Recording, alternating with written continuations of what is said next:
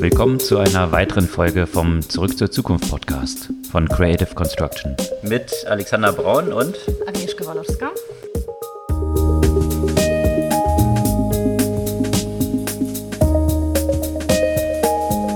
Was gab es Neues letzte Woche? Ich habe das Gefühl, dass in Deutschland dass der Diskurs rund um Digitalthemen von eigentlich zwei Themen dominiert wurde in der letzten Woche. Und das eine ist die Diskussion rund um die Corona-Warn-App und auf der anderen Seite der Clusterfuck rund um Wirecard. Aber vielleicht starten wir erstmal mit, mit der Corona-App. Die ist jetzt am Dienstag gestartet und wurde genau. jetzt schon fast 10 Millionen Mal heruntergeladen. Was ja schon mal eine gute Zahl ist, vor allem wenn man sich so anschaut, was es dann auch für schlecht informierte Proteste dagegen gab, aus Privacy-Gründen und so weiter. Ja. Äh, da gab es ja auch so ganz interessante Statistiken dann so zu, was man sonst mit WhatsApp und genau. Facebook und, und so weiter alles so getrackt wird im Vergleich dazu. Ein paar lustige Memes dazu auf Facebook sozusagen mit den ganzen vollständigen Daten, inklusive Beziehungsdaten, Bewegungsdaten, Hobbys und so weiter, die man von den gleichen Leuten sofort identifizieren kann, einfach öffentlich verfügbar, die sich wegen Corona aufregen. Oder der App und glauben, dass sie dann getrackt werden und ihre Privacy verlieren. Und da würde, weil ich habe ja auch natürlich so ein paar Verschwörungstheoretiker in meinem Freundeskreis, da heißt es nämlich, das ist ja was anderes, weil Facebook ist ja ein Privatunternehmen und die,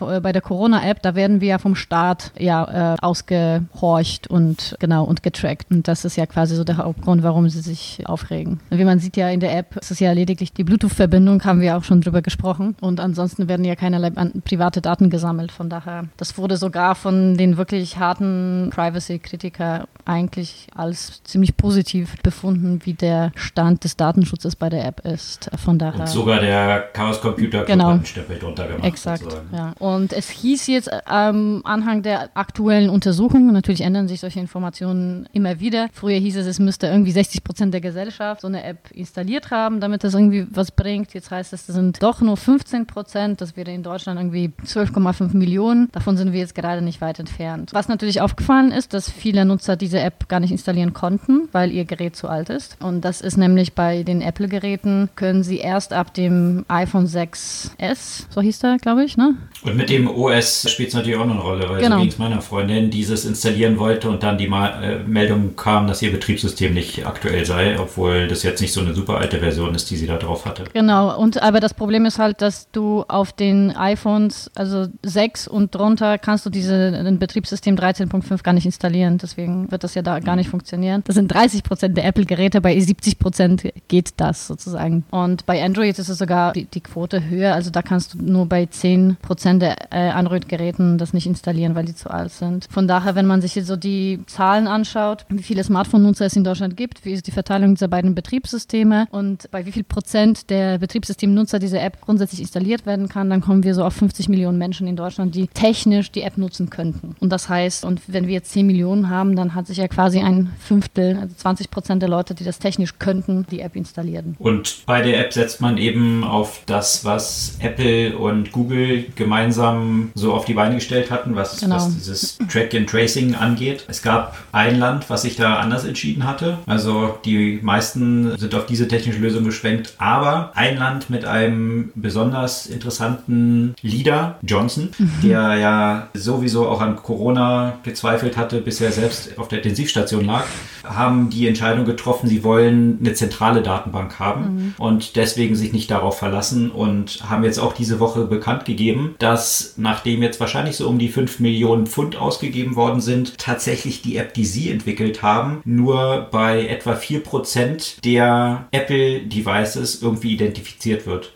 und von daher haben sie jetzt doch entschieden, das einzustampfen und jetzt doch den anderen Weg zu gehen, was nochmal ein paar Monate Verzögerung bringen wird, bevor das in UK dann live geht. Und, also mhm. ähm, so diese Skepsis vor Experten, Skepsis vor Expertentum, was ja sicherlich auch ein großes Movement war, um Johnson in das Amt zu befördern, dass man eben Experten nicht vertrauen kann und deswegen mal so einen richtigen Mann vom Volk braucht, scheint tatsächlich richtig gut zu funktionieren. Aber da sprichst du auch ein interessantes Thema, weil, weil das ist ja auch eben noch die Frage, wie das Ganze auch international funktioniert. Und dazu habe ich ja mehr oder weniger widersprüchlich zusätzliche Informationen gelesen. Ich bin am Ende wirklich selbst unsicher, wie das ist, weil jedes Land hat quasi eine eigene App. Die Technologie, die dem zugrunde liegt, ist ja die gleiche. Ne? Aber wenn die Apps international miteinander nicht kompatibel sind, dann hilft es nicht, dass ich jetzt zum Beispiel, weiß nicht, in Griechenland bin und dort in der griechischen App jemand eine Benachrichtigung pusht, sozusagen, dass er positiv getestet wurde. Dann bekomme ich, so wie ich das bisher verstanden habe, auf meiner deutschen App diese Information nicht. Von daher ist es dann natürlich, wenn man die Grenzen öffnet, auch so ein bisschen,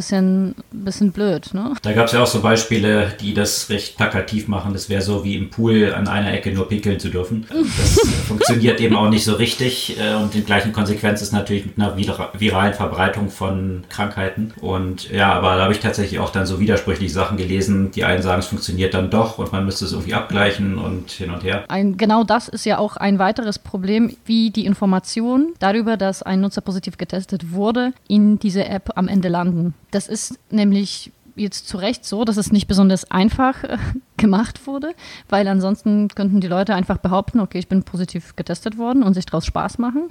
Das Problem ist aber, dass dieser QR-Code, den man da einscannen müsste, den man bei, bei dem Labor, bei dem Positivtest erhält, das, das auszustellen, das können irgendwie nur 10% der Labore im Moment. Mhm. Und der andere Weg ist, über diese Hotline zu gehen. Ja? Und deswegen ist ja auch so ein großer Anteil der Kosten für die gesamte App eben bei der, bei der Telekom, die auch für diese Hotline zuständig sind. Weil die Hotline ist ja auch 24-7 erreichbar, so aus dem Grund, dass, dass man da ja nichts verzögern möchte. Auch das wurde kritisiert. Braucht man wirklich eine 24-7-Melde-Hotline, wo die Laboren ja auch nicht 24-7 die Testresultate halt rausgeben. Also das beiseite.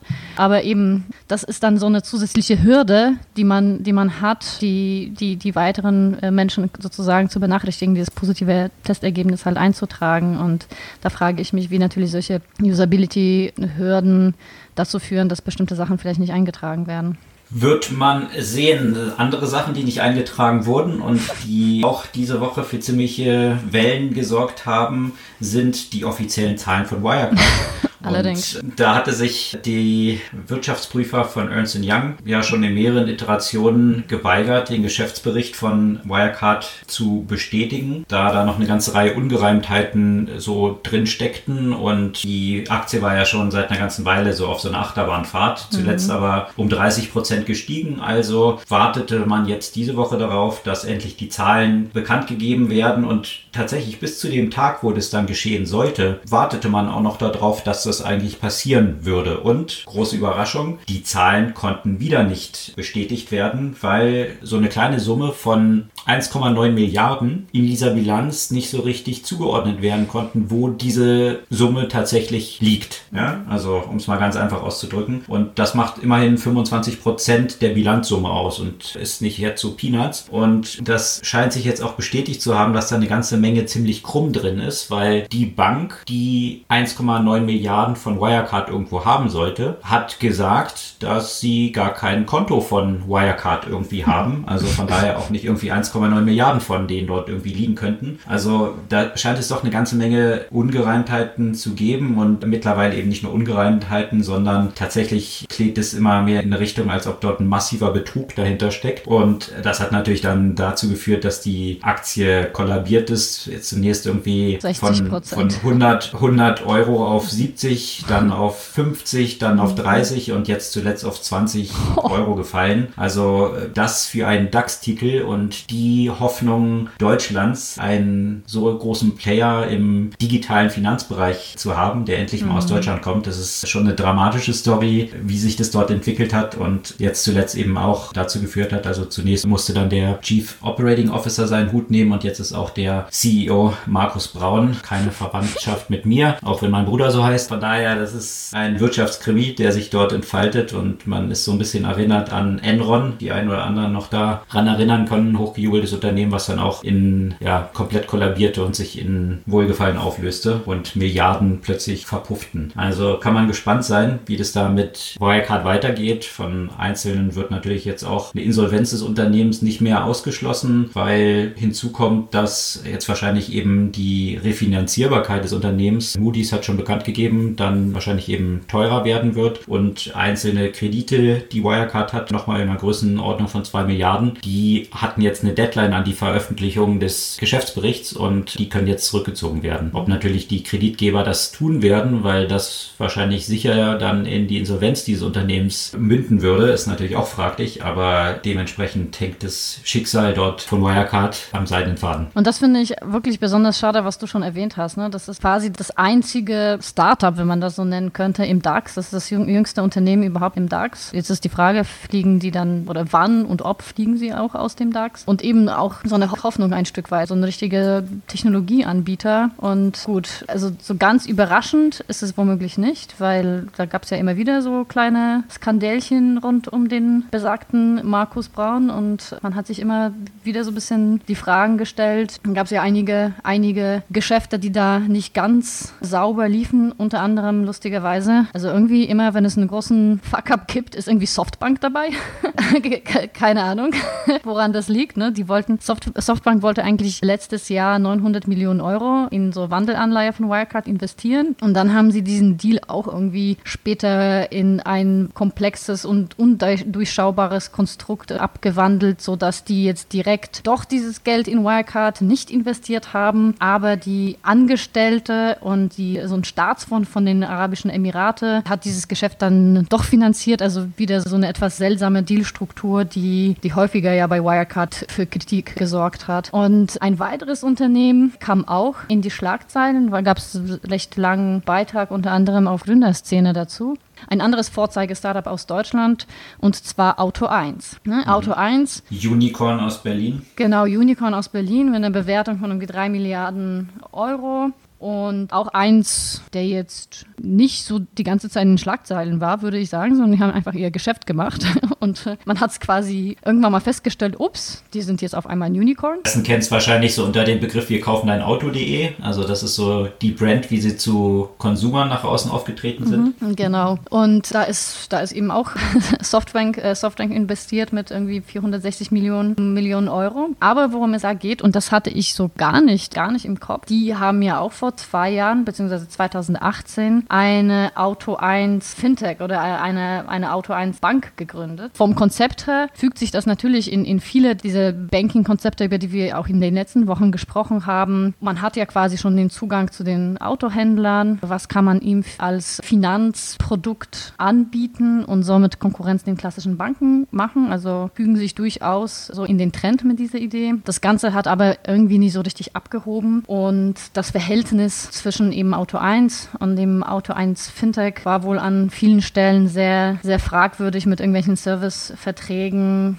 die, die über hohen Summen laufen, aber nicht wirklich ausgefüllt wurden. Und natürlich ist es halt immer so, muss man von der Perspektive ja auch betrachten, hätte das ganze Ding irgendwie mega abgehoben, hätte man sich das vielleicht gar nicht so im Detail angeschaut, aber da die Investoren nicht besonders happy sind über die Zahlen und darüber, wie das alles gelaufen ist, gibt es natürlich schon ziemlich Untersuchung ähm, der gesamten auch Transaktionen zwischen den beiden Unternehmen und naja, sorgt auf jeden Fall für ziemlich viel Stress aktuell bei Auto ein. Also ich möchte mhm. da jetzt nicht ab, so total ins Detail gehen. Ne? Da posten wir natürlich den, den Beitrag, da kann man sich ja die Details auf jeden Fall selbst nachlesen, wenn einen das interessiert. Und genau, und ansonsten gibt es ja auch weiter aus dem Fintech-Bereich in Deutschland auch so also etwas negative Schlagzeilen. Wir haben ja letzte Woche von dem Start von Vivid berichtet, von der Digital- oder Neobank von Tinkoff, das N26 Konkurrenz machen wollte. In kürzester Zeit. Oder will. Oder will, will ja, will, sie wollen es immer noch, ja.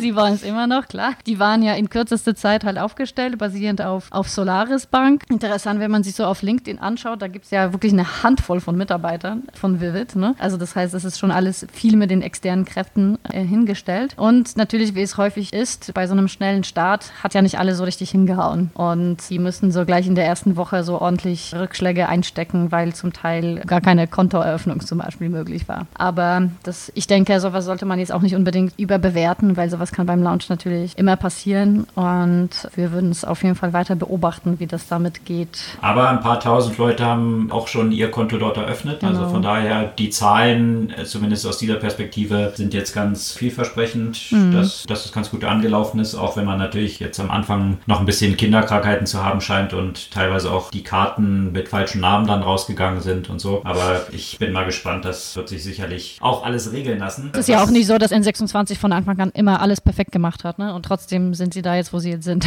Was die ja in Vivid auch abbilden, ist so gebührenfreies Handeln, also so eine Kombination eigentlich zu sein aus N26 und Trade Republic, also mhm. ein gebührenfreier Broker zu sein, so ein Neo-Broker. Und da gab es diese Woche ja noch eine ganz interessante News. Und zwar hat Scalable Capital angekündigt, oder nicht nur angekündigt, sondern tatsächlich ihr Projekt eines Neo-Brokers gelauncht. Mhm. Bisher kannte man Scalable Capital ja in erster Linie so aus dem Umfeld von Robo-Advisern, über die man dann automatisiert bestimmte ETFs handeln konnte oder sich so ein Portfolio zusammenstellen konnte. Und nun eben auch als Neo-Broker. Und da aber mit einem ganz interessanten Twist. Die existierenden, ob man jetzt in den USA das Vorbild Robinhood nimmt oder Trade Republic, die rangieren ja mit so ganz geringen Gebühren, also pro Trade einfach nur ein Euro. Also so ist Trade Republic hier zum Beispiel unterwegs. Keine prozentualen Gebühren wie sonst die anderen Broker. Und Scalable hat jetzt noch so einen anderen Twist, dass sie sagen Flatrate-Modell, dass man ab 2,99 Euro im Monat, also so wie man es von Netflix quasi kennt, dann so viel handeln kann, wie man will. Mhm. Das heißt, wenn man jetzt hier mehr als drei Trades hat, ist man schon günstiger als bei Trade Republic. Und mhm. das finde ich nochmal ein ganz interessanter Aufschlag, jetzt nicht nur eins zu eins ein MeToo-Produkt zu launchen und sich in gewisser Weise auf diese, auf, auf diesen Preispunkt und, und dieser Positionierung dort zu differenzieren. Mhm, spannend. Apropos Robinhood, das du ja gerade erwähnt hast, da gab es ja auch eine interessante Nachricht, die auch so auch gewisse Probleme offenbart, die es auch in der Darstellung und Aufklärung bei solchen Plattformen gibt. Und ich muss auch sagen, ich habe das mehrmals gelesen, aber da ich jetzt kein Experte im Trading bin, habe ich das echt nicht bis zu Ende durchdrungen, was da wirklich schiefgegangen ist und wie das passieren konnte. Und zwar hat sich ein 20-jähriger Trader von Robinhood das Leben genommen, weil er auf einmal auf seinem Konto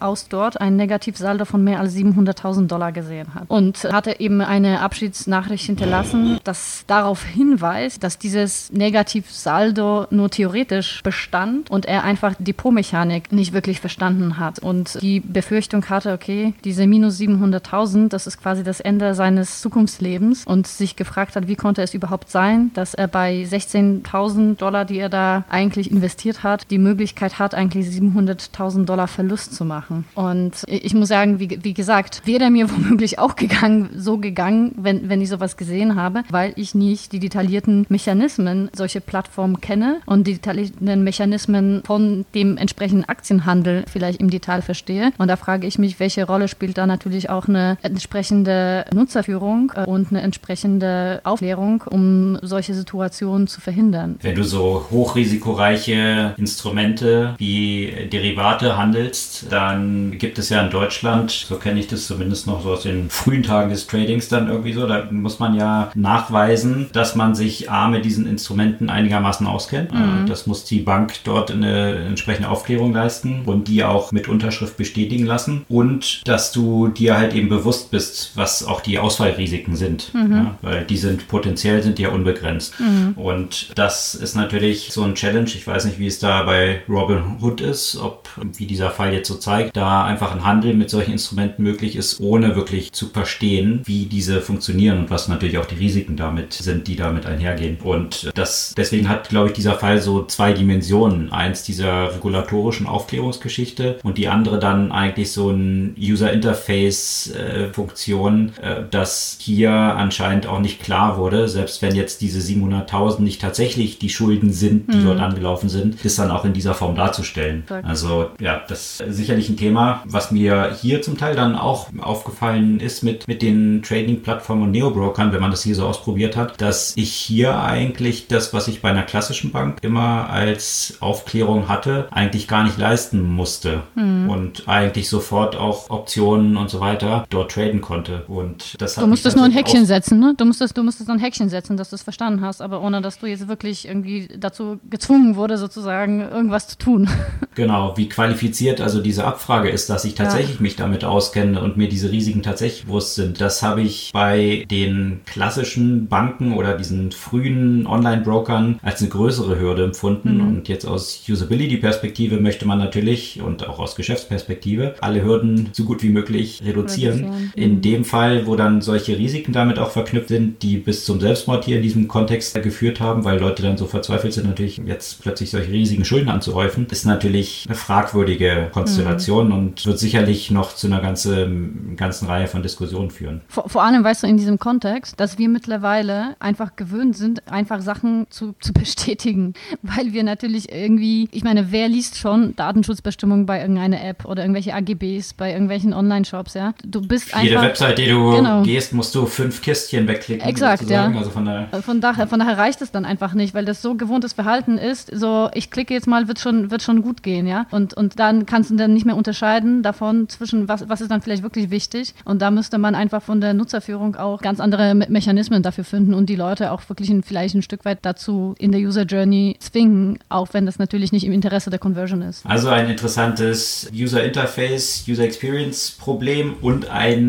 regulatorisches Problem sicherlich, was, und ethisches. was dahinter steckt. Genau. Mhm. Und äh, mit regulatorischen Problemen hat auch Apple aktuell ziemlich zu kämpfen. Mhm. Und ich hatte so das Gefühl, wenn ich so diese Woche verfolgt habe, also da hat erstmal die Margarete Vestager von der EU-Kommission ein Ermittlungsverfahren offiziell jetzt eröffnet mhm. gegen Apple. Und zwar, das ging ja schon ein paar Monate zurück, dass äh, zum Beispiel Spotify hier eine Beschwerde gegen Apple eingelegt hatte, wo es um den App Store geht und dass Zahlungen über diesen App Store abgewickelt werden müssen, an denen dann Apple immer 30 Prozent nimmt. Und das ist jetzt eben zum Anlass genommen worden, unter anderem diese Beschwerde, aber auch von Rakuten, also anderen Anbietern, Online-Shops, die nicht bereit sind, da Apple 30 Prozent für abzugeben. Und die meisten Leute kennen es ja wahrscheinlich, auch wenn man jetzt bestimmte Apps, muss da nur an Amazon Prime denken zum Beispiel, mhm. wenn man die App nutzt und bestimmte Shows dann dort streamen möchte auf dem Smartphone, die nochmal kostenpflichtig sind, also die nicht in diesem Prime Package enthalten sind, dann fällt die User Experience total zusammen, weil mhm. man irgendwie nicht richtig weiß, wie kann ich denn jetzt diese Show bezahlen? Und das ist natürlich ganz bewusst so gemacht, um an dieser Bezahlschranke von Apple vorbeizukommen. Apple Tax, und, wie sie das genannt haben, ne? Apple Steuer. Genau.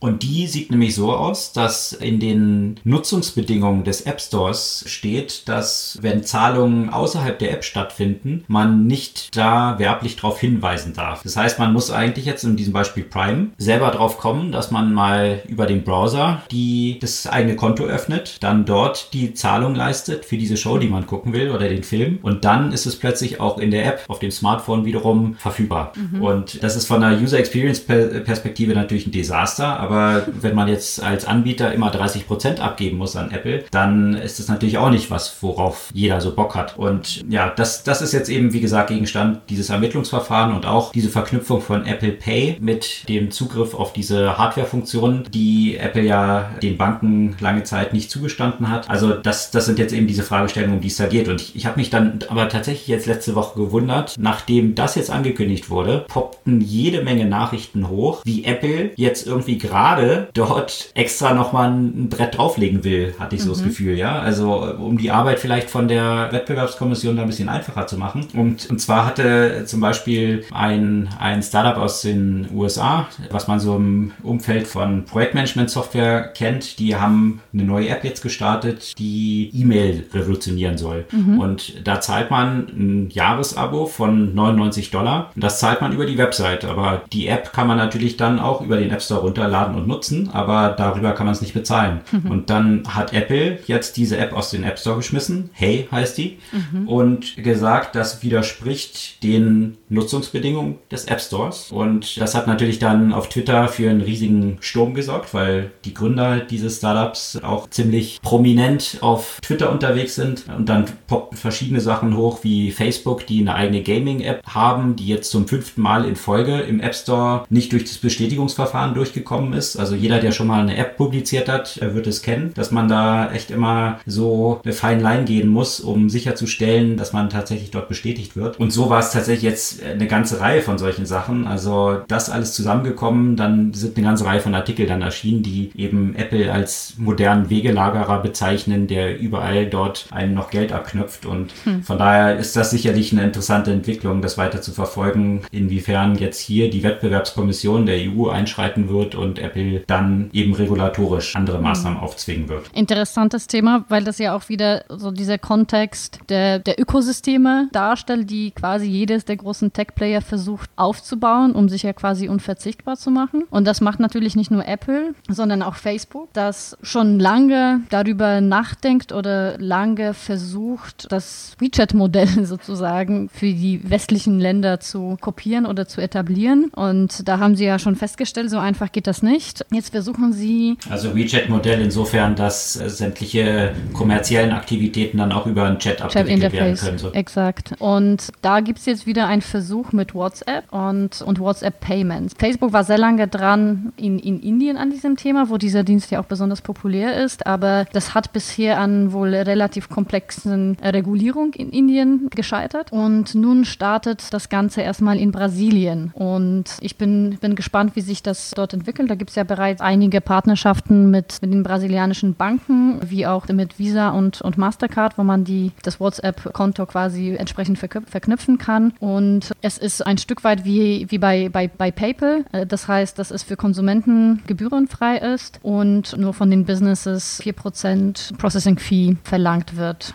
Ich bin gespannt, wie, wie sich das verbreiten wird und ob dieses Konzept dann ja auch auf andere Länder ausgerollt wird. Das knüpft ja sehr gut an eine News an, die wir letzte Woche im Podcast hatten, bezüglich eines neuen Zahlungsanbieters, Banking-Anbieters, der im Messenger lebt. Self hatten wir mhm. letzte Woche davon berichtet, aber auch unsere Bedenken dazu geäußert, inwiefern sich so ein Anbieter etablieren kann, wenn er eben auf einer Plattform aufsetzt, die jemand anderem gehört. Und wenn dieser mhm. Plattform-Owner, wie es jetzt eben Facebook der Fall ist, selber ein Interesse hat, genau in dieses Geschäft reinzugehen, dann sind die Tage natürlich gezählt, in der du dieses Geschäft aufbauen kannst. Mhm. Es sei denn, und das war ja auch so ein bisschen die Hoffnung des einen Gründers von Self, dass in diesem Kontext ja Facebook sich das nicht trauen würde, die dort rauszuschmeißen, genau aus diesen Wettbewerbsüberlegungen und Antitrust-Ermittlungen, die das dann triggern könnte. Ja? Mhm. Also, aber sicherlich ist eine interessante Diskussion rund um diese Macht von Plattformen und Ökosystemen und ja, wie regulatorisch im Zweifel den Eingehalt, Einhalt geboten werden muss, um zu verhindern, dass hier sich kein Wettbewerb entwickeln kann. Und ähnliche Ökosysteme, ich meine, Amazon ist ja auch berühmt dafür,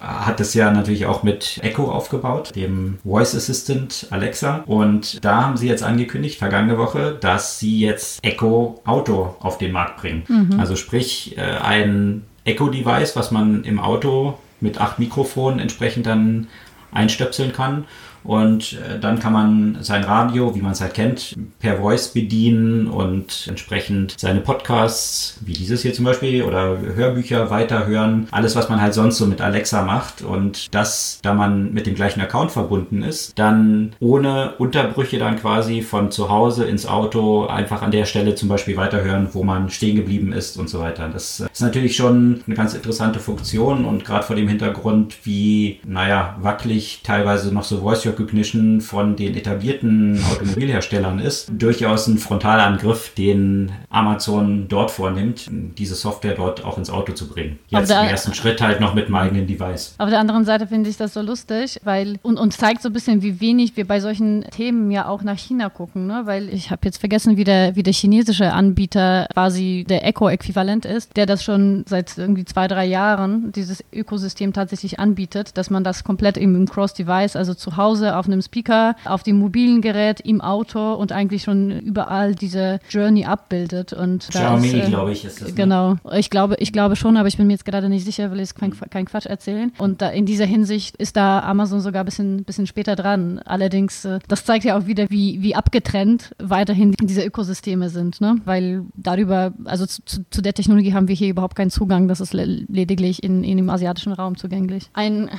wir haben schon ziemlich viel heute über, über Payments und, und Banking und solche Themen gequatscht. Dabei gibt es ja eigentlich noch, finde ich, noch ein anderes Themenspektrum, was wir, glaube ich, noch ansprechen müssten. Und zwar auch der weiter eskalierende Konflikt zwischen Trump und den Social-Media-Plattformen und, und viele ethische Fragestellungen eben rund um Facebook, rund um Kontrolle der Inhalte, Löschung von falschen Inhalten, Löschung von gewaltverherrlichen Inhalten, was ich letzte Woche auch, da hat sich letzte Woche einiges, einiges eingeschaltet Daten gesammelt. Zum Beispiel haben Facebook und Twitter ein manipuliertes Video von Trumps Account entfernt. Jetzt ohne, ohne in die Tiefe zu gehen, gab es ja auch wieder eine lange Diskussion. Erstmal hieß es, es wird gelöscht aufgrund der Manipulated Media Policy, was die beiden Plattformen sich schon vor einer Weile aufgestellt haben. Danach kamen noch äh, Copyright-Themen äh, dazu. Auf jeden Fall hat es dann darin resultiert, dass das Video, was Trump gepostet hat, ja, ge gelöscht wurde, was ihm wohl sicherlich nicht gefallen hat. Was ihm auch nicht gefallen hat, ist, dass bei Facebook Wahlkampfanzeigen der, der Trump-Kampagne gelöscht wurden. Und zwar muss man sagen, be besser später denn nie. Ne? Aber die Anzeigen liefen schon eine Weile und das war eine Anzeige mit, mit der Aussage Stopp Antifa und dem umgedrehten roten Dreieck. Und das weiß hoffentlich jeder, was ein umgedrehter roter Dreieck in der, in der Nazi-Symbolik bedeutet hat. Und das ja, das, das, also das waren eben für politische Gefangene sozusagen, genau. so waren die gekennzeichnet in Konzentrationslagern. Exakt. Und, und das, das, solche Anzeigen durften über eine, über eine, eine gewisse Zeit auf Facebook von Trump-Wahlkampf ausgestrahlt werden. Und noch explizit äh, kommen noch dazu, dass die explizit an das ganz rechte Lager ausgerichtet, getargetet waren. Und das, diese Diskussionen sind natürlich schon lange im Gange, haben jetzt aber nochmal eine bisschen andere Dimension noch eingenommen. Also jetzt eben auch größere Unternehmen wie North Face zum Beispiel haben jetzt bekannt gegeben, dass sie die jetzt keine Anzeigen mehr auf Facebook schalten werden. Mhm. Also Boykottaufrufe in dieser Richtung, Facebook jetzt entsprechend die ja dort, dort irgendwo zu treffen, wo es dem Unternehmen wehtut. Und das mhm. ist beim Geld, was ja immer so der Optimierungsfaktor eigentlich von Facebook gewesen ist, auch wenn man halt schon viel anderes auch so proklamiert. Und ich bin mal gespannt, wie sich das dann da weiterentwickelt und ob das zu einer größeren Welle auch von Unternehmen jetzt führt, die dem Schritt von North Face dort folgen. Ja, bin ich auch gespannt, weil die, das ist halt, ne, wenn es dann um Geld geht, dann ist es mit der Ethik und der Moral nicht immer so einfach und viele von den Brands profitieren natürlich von der Facebook-Werbung und jetzt gerade auch, auch in der Zeit, wo digitale Werbung ja noch, noch zusätzlich Bedeutung gewinnt, frage ich mich, wie viele wirklich diesen Schritt gehen und es wäre zu hoffen, weil ich glaube, das haben wir sogar letzte Woche, in den letzten Wochen besprochen. Das Einzige, was bei Facebook zu Veränderung der Policies führen wird, ist halt äh, das Finanzielle. Ja. Von daher schauen wir mal. Die Themen, die ein anderes Thema, was ich auch noch spannend finde, wir hatten ja auch schon letztes Mal im Podcast über Augmented Reality und diesen Hype in diesem Umfeld berichtet, wo eine ganze Reihe von ja, mit Milliarden finanzierten Startups entstanden sind, die jetzt so ein bisschen vor sich hin dümpeln und noch nicht so richtig von Oculus Rift angefangen zu Magic Leap nicht so richtig den Fuß auf den Boden zu bekommen scheinen. Jetzt hat Bose, der Lautsprecherhersteller, auch Kopfhörerhersteller, bekannt gegeben, dass sie ein Projekt einstellen, von dem ich ehrlich gesagt sagen muss, ich nicht mal wusste, dass es das gab. Ah, ich und zwar das. Bose AR, also Bose mhm. Augmented Reality. Das ist jetzt im Unterschied zu Magic Leap und Oculus eben keine bildbasierte Augmented Reality, sondern audiobasierte Augmented Reality, sodass sie so eine Brille hergestellt haben zum Beispiel und auch Kopfhörer, die identifizieren, wo man sich im Raum befindet oder auf der Straße auch und dann über Audiosignale einem zum Beispiel den Weg weisen können, ja, ob man jetzt mhm. rechts, links abbiegen soll und so weiter. Also eigentlich ja ein ganz hilfreiches Tool oder auch zum Beispiel im Sport dann bestimmte Angaben machen können über Entfernungen. Dieses Beispiel, was dann in dem Video zu sehen war, war zum Beispiel auf dem Golfplatz, dann einem anzeigen können, wie weit es jetzt bis zu dem Loch ist. Lauter solche Aspekte. Also gibt es ja eine Reihe von Use Cases, wie auch so eine audiobasierte Augmented Reality funktionieren kann. Aber dieses Projekt wird jetzt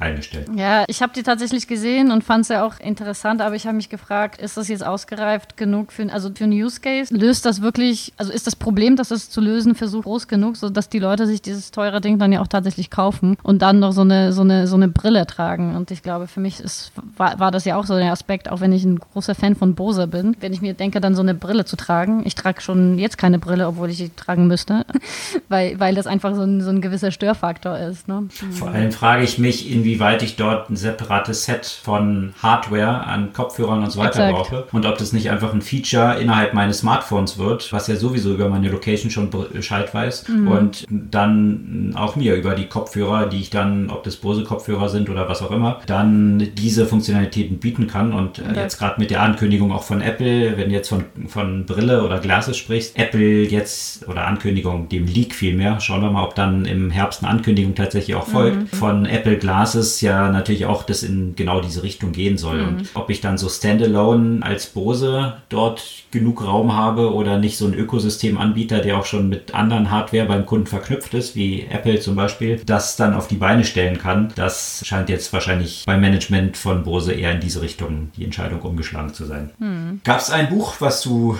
vergangene Woche gelesen hast und empfehlen möchtest? Also erstens nochmal passend zu den Themen, die wir heute besprochen haben. Heute ging sehr viel um Finanzen und es gibt ja bei uns auch nochmal eine letzte Veranstaltung diesen Sommers, ein letztes Virtual Innovation Breakfast am 30.06. zum Thema Innovation im Bereich KMU-Banking und welche besondere Herausforderungen es, es an dieser Art von, von Banken gibt. Wie können Banken zu Plattformen werden, die eben diese, diese Zielgruppe entsprechend abholt. Von daher bin ich da sehr gespannt auf die Diskussion. Da posten wir natürlich einen Link zu. Und ansonsten habe ich diese Woche tatsächlich ein, ein Buch gelesen, mal wieder. Und zwar, das heißt No Filter, The Inside Story of Instagram von Sarah Fryer. Also lustigerweise eben letzte Woche habe ich die The History of the Future vorgestellt, die, die, die Geschichte von, von Oculus Rift und jetzt so das, der nächste Startup oder vielmehr der erste, der von Facebook für eine große Summe gekauft wurde. Gehst jetzt sämtliche Facebook-Akquisitionen durch? Nee, das ist die WhatsApp, die WhatsApp-Story wäre wahrscheinlich auch noch richtig interessant. Sicher, also die sind ja sicher interessant, allerdings ich finde an dem Buch nicht nur diese ganze Geschichte rund um Akquisitionen, sondern das beschäftigt sich ja auch sehr stark auch damit, also eben Titel No Filter, wie Instagram die Realität verändert hat und wie diese, wie quasi das, die, die gesellschaftliche Auswirkungen dieser Plattform sind, welche neue Geschäftsmodelle dadurch entstanden sind, wie hat das Offline-Locations verändert, dass, dass es eben dazu geführt hat, dass ähm, Restaurants auf einmal vieles verändert haben an Mobiliar, an Darstellung der Speisen, an, an Beleuchtung, um, äh, weil sie einfach viele erkannt haben, dass die Sachen, die sie präsentieren, Instagrammable sein müssen. Und was ein Stück weit dazu geführt hat, dass, naja, ist mir schon immer wieder letztens beim Reisen aufgefallen, wie ähnlich im Stil so viele Cafés, Restaurants und so weiter geworden sind. Eben genau aus diesem Grund. Oder auch, dass neue Geschäftsmodelle beim Tourismus quasi entstanden sind mit so Private Paparazzis, die, die einen durch die Ecken der Stadt durchführen und von einem die Fotos machen, die besonders gut auf Instagram aussehen. Und was das ja auch für den gesamt äh, natürlich ja auch, auch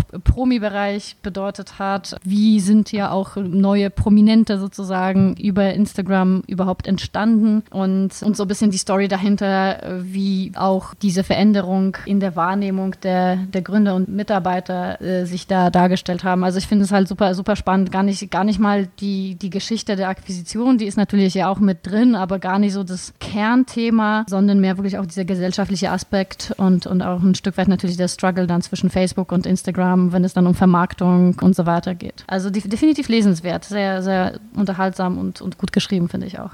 Also die faszinierende Geschichte eines kleinen Startups, was die ganzen gesellschaftlichen Konventionen in gewisser Weise verändert hat. Alles muss Instagrammable sein und viele Influencer sind entstanden und riesige neue Fortunes auf dieser Basis eigentlich dann entstanden. Das soll es für diese Woche gewesen sein. Wieder ein breites Spektrum von Themen. Kommende Woche wird sicherlich nicht weniger spannend und bewegt. Wir freuen uns über euer Feedback, eure Fragen und auch eure Abos des Podcasts und hören uns kommende Woche wieder. Bis dann.